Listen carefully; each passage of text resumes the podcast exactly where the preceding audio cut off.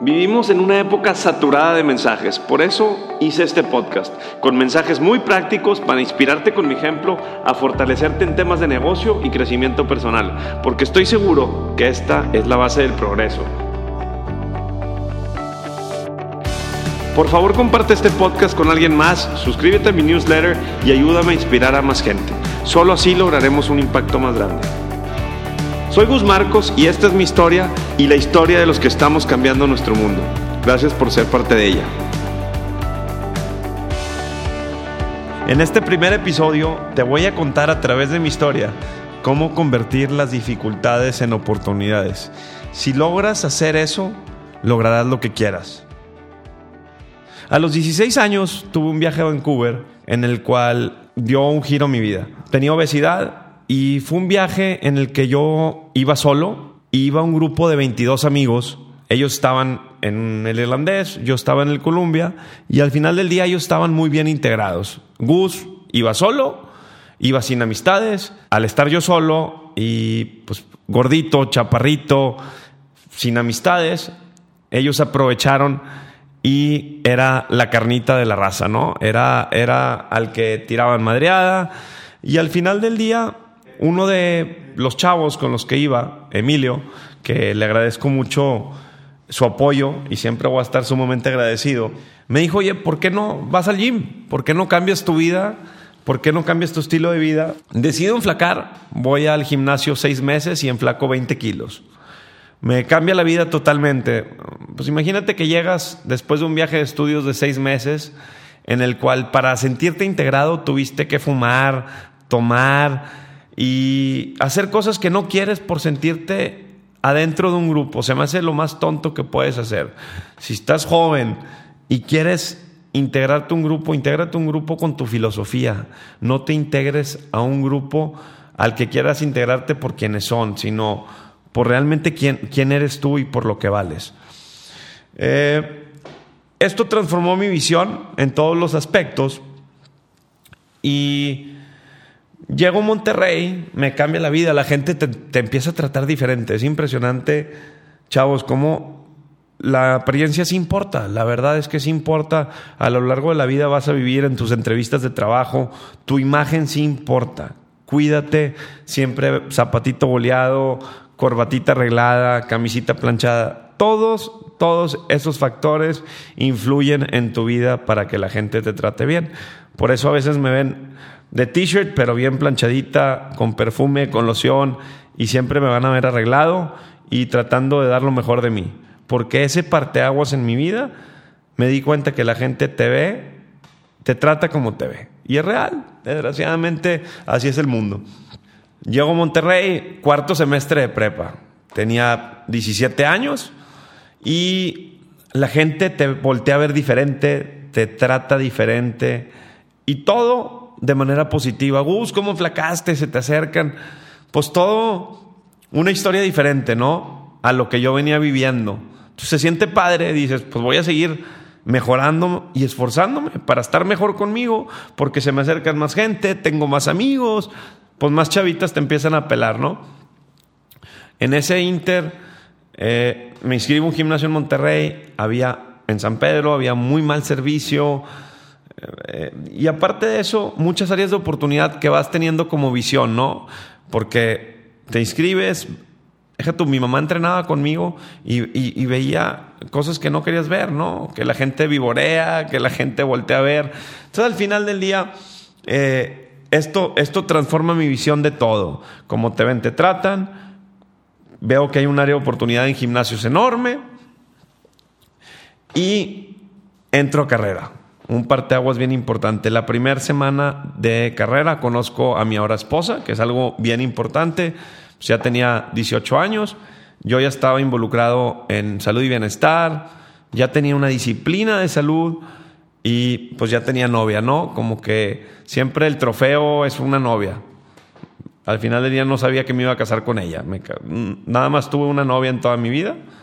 Entonces es algo súper, súper importante. Jamás, jamás tuve problemas con mi novia y ahora esposa. Entonces, creo que hasta esa disciplina del ejercicio te hace estar bien con todo, ¿no? Es, es demasiado importante cuando te disciplinas con el ejercicio, cómo todo lo de alrededor cambia positivamente. ¿Verdad? Y en el Inter en carrera conozco a, otro chavo que se llama Javier, que me guió mucho en el tema de salud y bienestar también. Lo veía muy seguido, me ponía dietas, me ponía eh, todo, todo lo que fuera salud y bienestar, me enseñaba a comer, a mejorar. Y esas dos personas, Emilio y Javier, que mencioné, fueron mis parteaguas para asociarme y abrir mi primer emprendimiento. Estudiando ingeniería civil, obviamente no le puse tanta intensidad a la carrera, la verdad. No era un chavo estudioso, pero era un chavo muy amiguero, sumamente amiguero. Siempre, siempre me hice de amigos, siempre positivo, jamás juzgando, jamás criticando, porque yo ya lo veía, yo ya lo venía viviendo, yo, yo venía de, sufrir. Y, cuando escuchaba que alguien criticaba a alguien, que qué feo, que qué, la verdad lo único que lo, que hago es alejarme. ¿Para qué contaminarte de gente negativa? Entonces, dentro del sufrimiento que viví del bullying, le empecé a dar todo, a todo sentido positivo, ¿no? ¿Por qué criticas a esta persona? ¿Por qué juzgas al otro? Eh, tú no sabes por lo que está pasando el prójimo. Nadie sabe por lo que está pasando el prójimo. Entonces, es bien importante que si ves a alguien que está sufriendo, ayúdalo. En lugar de, en lugar de bullearlo, en lugar de molestarlo, ayúdalo. Y todo, todo eso que siembras, al final del día, algún día se recoge. Y es verídico. Bueno, al final del día, Javi, mi socio, actual de One Gym, eh, los invito a formar parte de un proyecto, ¿no? A, Emilio, que, quien fue quien me ayudó a enflacar y adelgazar y me cambió la visión de mi vida en tema de disciplina. Y Javier, que sabía que estaba muy integrado en salud y bienestar, su mamá, su papá, toda su familia en salud y bienestar.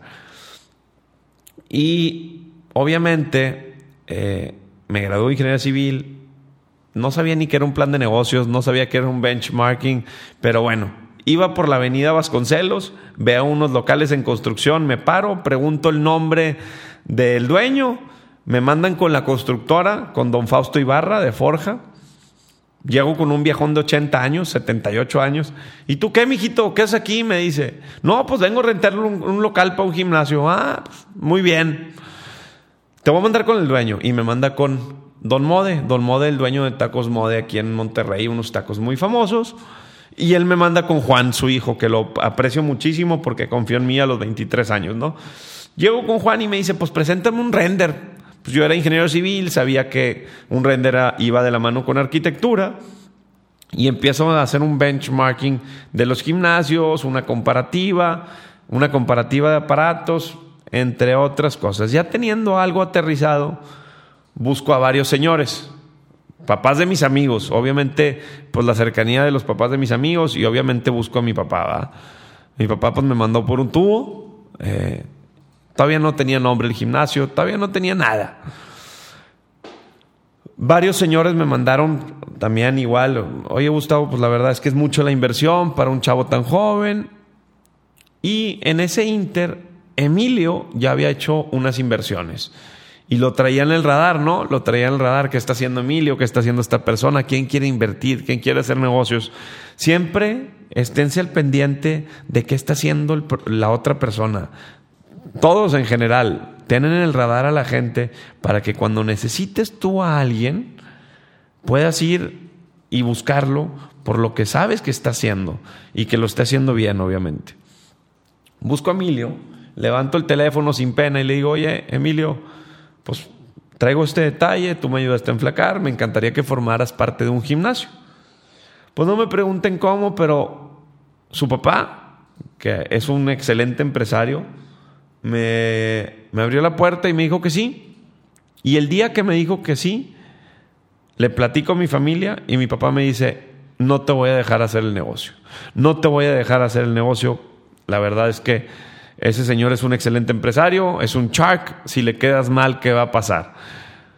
Pues bueno, eso que me dijo mi padre me generó un doble compromiso, un compromiso de sí hacerlo realidad el proyecto, que ahora es One Gym, y obviamente un compromiso con mis socios de no quedarles mal. Porque quedar mal y fracasar en el primer proyecto iba a ser mucho aprendizaje, pero quedar mal con, con, ellos, con esos empresarios, iba a ser lo peor que pudiera pasar como parteaguas de negocios. Entonces, pues, se hace realidad One Gym. La verdad es que hay toda una historia en el emprendimiento. Eh, mucho sudor, obviamente mucho enfoque, mucho compromiso. Me asesoré con unas personas de Guadalajara, expertos en gimnasios, y me fue muy bien. La verdad es que el know-how de los chavos de Guadalajara me funcionó muchísimo. Y en el Inter, obviamente busqué a la segunda persona que invirtió conmigo, que es Javier, que sigue siendo socio mío, después de nueve años. Ya pasaron nueve años del primer emprendimiento, de, de mi primer proyecto hecho realidad. Y bueno, pues la verdad es que agradecidísimo con los dos. Sigo hablando mucho con los dos, sigo frecuentando los dos. Abrimos One Gym. One Gym me genera un compromiso, no nada más como, como lo comenté, con, con mi familia, con mis socios, pero también con las personas a las que atendíamos. Yo había vivido el cambio en el wellness, en la salud y bienestar, y yo quería que ellos lo vivieran, que vivieran una transformación sana, una transformación saludable, y van a decir que soy un persinado, pero en, en One Gym hay un código de vestimenta. No se aceptan tirantes, no se aceptan escotes pronunciados, y son cosas ¿Por qué? ¿Por qué? ¿Por qué tan persinado? ¿Por qué, ¿Por qué así? Porque yo quería que mi familia entrenara a gusto, que mi mamá, mis hermanas, pues yo también tengo familia, tengo hermanas, tengo esposa y quería que ellos, quería que ellas entrenaran a gusto. Y esa fue la filosofía de One Gym. Cuando lo abrimos, era, era atacar ese nicho de mercado. En los gimnasios hay, hay, hay un ambiente que sigue habiendo, y no quería que existiera en One. Y sigue siendo un ambiente sano, un ambiente súper fregón para invitar a todas esas personas que realmente quieren cambiar su salud. Una cosa es ponerte fuerte, mamey, músculo y otra cosa es wellness, salud y bienestar. Que lo logras haciendo ejercicio y comiendo saludable. Y es una mentalidad, ¿no? Entonces, ¿qué pasa con One Gym? Me genera un compromiso enorme, eh, como lo comenté con mis socios y, con mis clientes. Y aparte, One Gym se hizo una plataforma de todos mis proyectos y mis negocios. De ahí me han salido terrenos aportados, me han salido construcciones de obra, me han salido restaurantes, han salido un mundo de cosas, pero les voy a decir cuál es la clave. La gente que va a mi gimnasio ve cómo trato al prójimo, ve cómo trato a mis colaboradores, ve la humildad con la que trato a la gente y eso da mucho a qué desear. La gente te busca porque ya vio nueve años. Dejen ustedes el éxito del proyecto o dejen ustedes el éxito de One Gym. Lo más importante que ven es cómo tratas a la gente, lo limpio que está, cómo se pone la gente la camiseta, tus colaboradores, cómo te tratan a ti, porque eso es reciprocidad. Y es por eso que One Gym es un parteaguas tan importante en mi vida para todos mis proyectos, emprendimientos, compromisos, amistades y todo lo que rodea mi vida va en torno a One Gym. Entonces, cuando vayas a emprender algo, cuando vayas a hacer algo realidad, lo primero que tienes que hacer es comprometerte realmente en que sí lo vas a hacer suceder, que vas a ser muy honesto y que te va a costar sangre hacerlo realidad y obviamente dentro del proyecto hay muchos procesos, muchos aprendizajes. Eh, quedas mal con gente, pero al final del día son, son aprendizajes, te peleas con gente, de todo sucede, ¿no? También colaboradores que se van enojados, hay de todo, ¿no? No, no hay cosa, no hay cosa tan bonita que, que aprender de, esas, de esos detalles. Y eso es One Gym, eso, eso, eso es el parteaguas de Bus Marcos.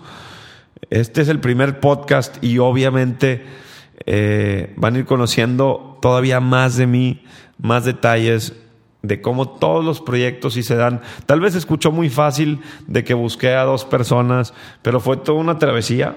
Nada es fácil en esta vida. Todo, todo, todo, todo cuesta muchísimo trabajo. Si están esperando que la gente haga algo por ustedes, jamás va a suceder, jamás va a pasar. Yo por eso salí a buscar inversión, para demostrarle a mi papá y a mi mamá que yo podía valerme por mí solo, que no necesitaba de nadie. Y al final del día, al salir a buscar a los primeros inversionistas o a los primeros socios, así salí a buscar de todos mis proyectos. Y, a veces con llamadas de celular me decían que sí, increíble. A un amigo de ingeniería civil para otro proyecto le hablo, ya me conocía, ya sabía lo que valía, ya sabía quién era y lo convencí por una llamada de celular. Entonces, jamás tengan pena de decir las cosas, jamás tengan pena de decir lo que quieren porque en una de esas pega el chicle. ¿eh? Las cosas sí pasan, las cosas sí se dan, si luchas por ellas, si las buscas y las vas a encontrar. Entonces, si yo pude, tú también puedes. Si algún día quieres lograr algo y no sabes cómo, en serio, búscame a mí, encantado de apoyarte, encantado de darte tips. A todos les puedo contestar siempre y cuando me den el momento, el tiempo perfecto para responderles, darles mi opinión, siempre se puede si quieres lograr lo que buscas. Que lo que escuchaste aquí no se quede en pura inspiración. Conviértela en acción y compártenos tus logros. Sígueme en Instagram, Facebook, YouTube y suscríbete a mi newsletter. Hagamos una comunidad de gran impacto.